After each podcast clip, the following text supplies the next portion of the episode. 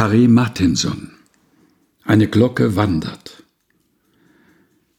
Eine Glocke wandert heute Abend über die Lichtungen, über die Wälder meilenweit, das hallende Hämmern eines Schwarzspechts.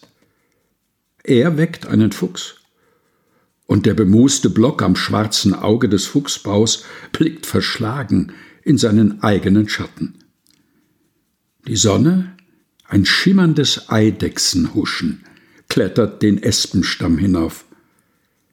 Die Preiselbeeren stehen in der Blüte ihrer Jugend. Harry Martinson Eine Glocke wandert, gelesen von Helga Heinold. Übersetzt von Peter Zimmermann aus dem Buch Naturbetrachtungen, erschienen im Afeier Verlag.